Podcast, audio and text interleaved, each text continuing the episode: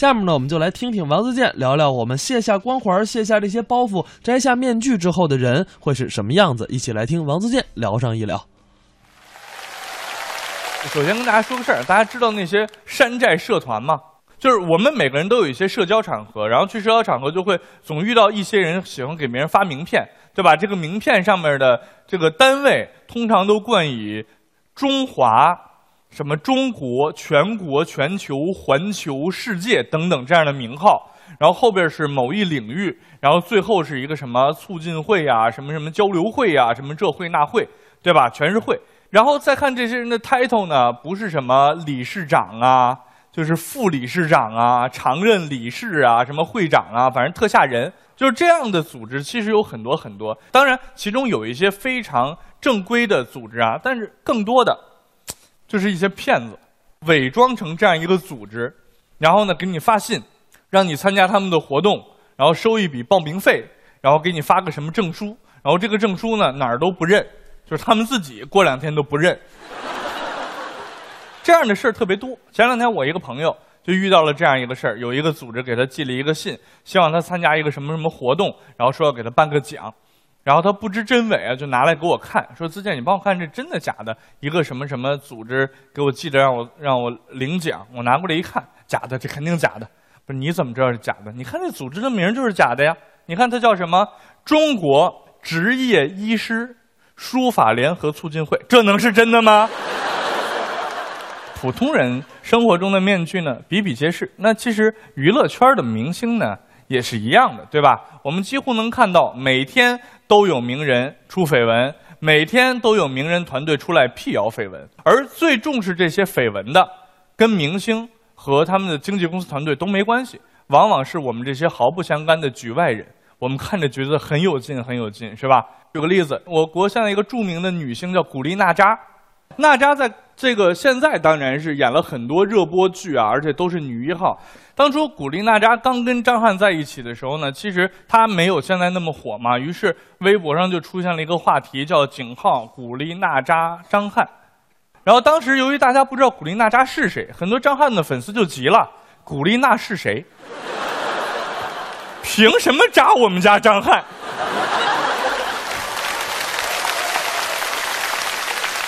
现在其实真人秀节目越来越火了，对吧？为什么真人秀节目火？大家想过吗？就是因为真人秀节目是一个让明星摘下面具的一个节目。有了真人秀节目之后，整个社会风气都不一样了。比如说，在有真人秀节目大潮来临之前，你走在大街上，突然出现一个劫匪，拿着刀逼着你，然后跟你说也不劫财也不劫色，只是要求你跳一段小苹果的舞。你当时怎么想？觉得这个劫匪脑子毛病啊，对吧？现在再碰到这种情况，有了真人秀之后，出来一个劫匪，蒙着面拿个刀，啊，不许动，不劫财不劫色，跳一段小苹果，你当时就明白了，劫匪不是脑子有毛病，这个劫匪可能就是孙红雷。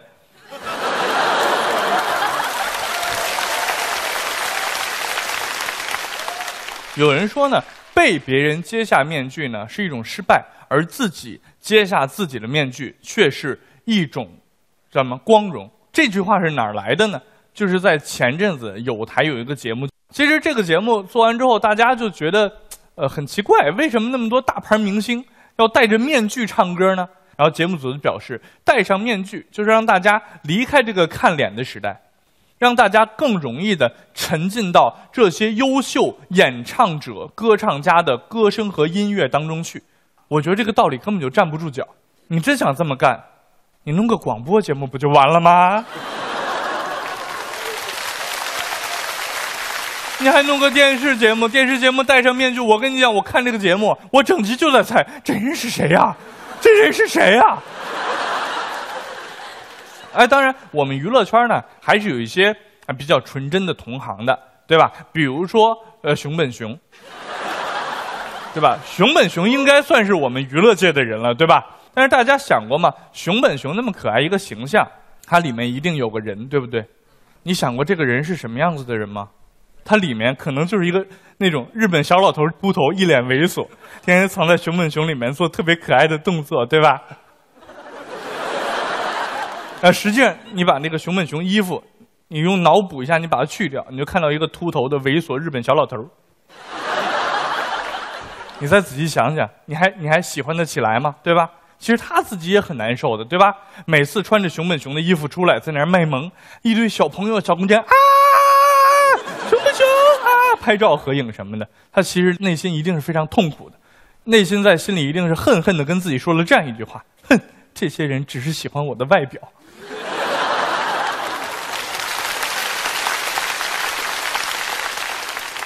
在我们小的时候，提到“面具”这个词的时候呢，我们其实不会想到社会的虚伪和人性的善变。我们可能第一时间想到的就是什么呢？就是超级英雄。那超级英雄必须得戴面具，这真的太憋屈了，是吧？不光憋屈，他真的憋得慌啊！而且就是那些超级英雄电影，其实有点不讲道理。我们每个人在雾霾天的时候都戴过口罩，对不对？然后口罩里面其实都很湿。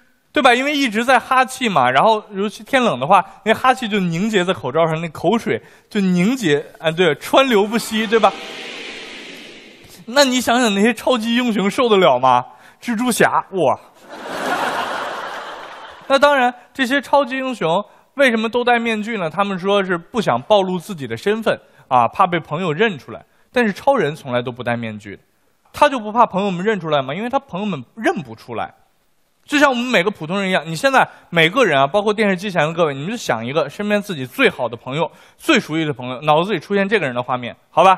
想到他，你再想一下，如果是他，穿个红斗篷、紧身衣、红内裤穿在外边，每天在大街上跑来跑去，你好意思说你认识他吗？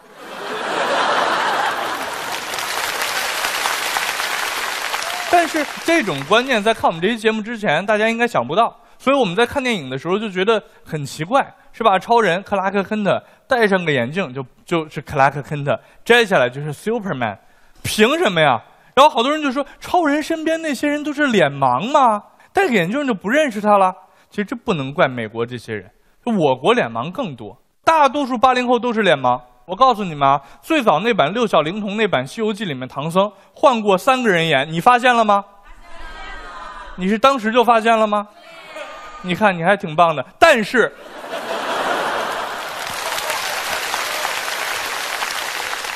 以后这种不上路的观众就不要让再进了，好吧？制片部门啊，一点面子都不给，反复问，还拉长声“对呀”。好，但是孙悟空、八戒和沙僧却没有发现，他们脸盲症更厉害，对吧？所以。孙悟空还老说什么自己火眼金睛，还能看出妖怪的变化？呸！就是故意的。我跟你们说，换了人以后，哎呀，我我不要说。孙悟空一想，哦，我不说话了。还，换了一个人，他应该是不会念紧箍咒的。不过说到超级英雄，还必须得说这样一个人，那就是美国队长。前阵子啊，漫威公司爆出这个料，实在太大了，好吗？漫威公司官方宣布，美国队长是九头蛇的卧底。我的妈呀，简直就不可思议，你知道吗？就是这种感觉，就是什么呢？就好像是孙悟空历尽千辛万苦、九九八十一难、十万八千里的这个遥远路程，一路保护唐僧，到了天竺，刚到雷音寺山脚下，把唐僧就给炖了。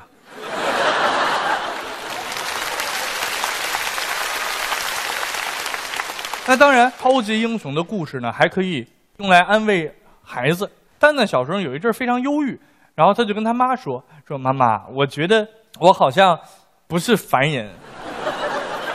你咋就不是凡人了？妈妈，我发现我有特异功能了，就是我穿红色的衣服呢，哎，我就感觉我的身体就会变成红色。哎，我穿蓝色的衣服呢，我感觉我的身体就会变成蓝色。你说我是不是有什么能力呀？”妈妈就说：“哎呀，孩子，你既然知道了，妈妈也不瞒你。其实呢，你就是超级英雄，你这是变色龙侠。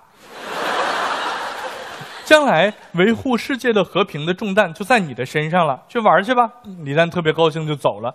然后蛋妈回头就跟蛋爸说：“我说你，回头能不能给孩子买几件不掉色的衣服啊？”